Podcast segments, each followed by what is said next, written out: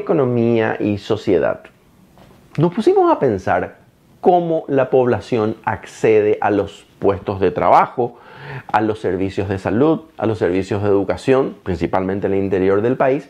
Esto se da principalmente gracias al esquema de transporte terrestre de personas. Es una cadena que está compuesta por las empresas que proveen servicios de, transporte, los dueños de los, de los buses, pero también esta cadena tiene la participación de agencias de seguros, talleres mecánicos, choferes, vendedores ambulantes en las diferentes zonas, los, los comercios en las terminales y otros como las chiperías que forman parte de esta cadena.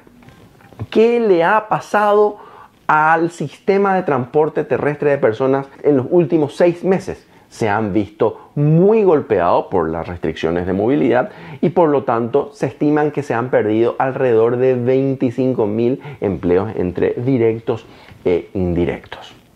Por esta razón, las políticas públicas deben incorporar a su marco de respuesta a unos sectores tan sensibles, principalmente estos, el sector del transporte terrestre de pasajeros que atiende a una clientela de mediana, corta y larga distancia y no necesariamente metropolitana, pero y, por lo tanto es una población mucho más sensible que la población urbana.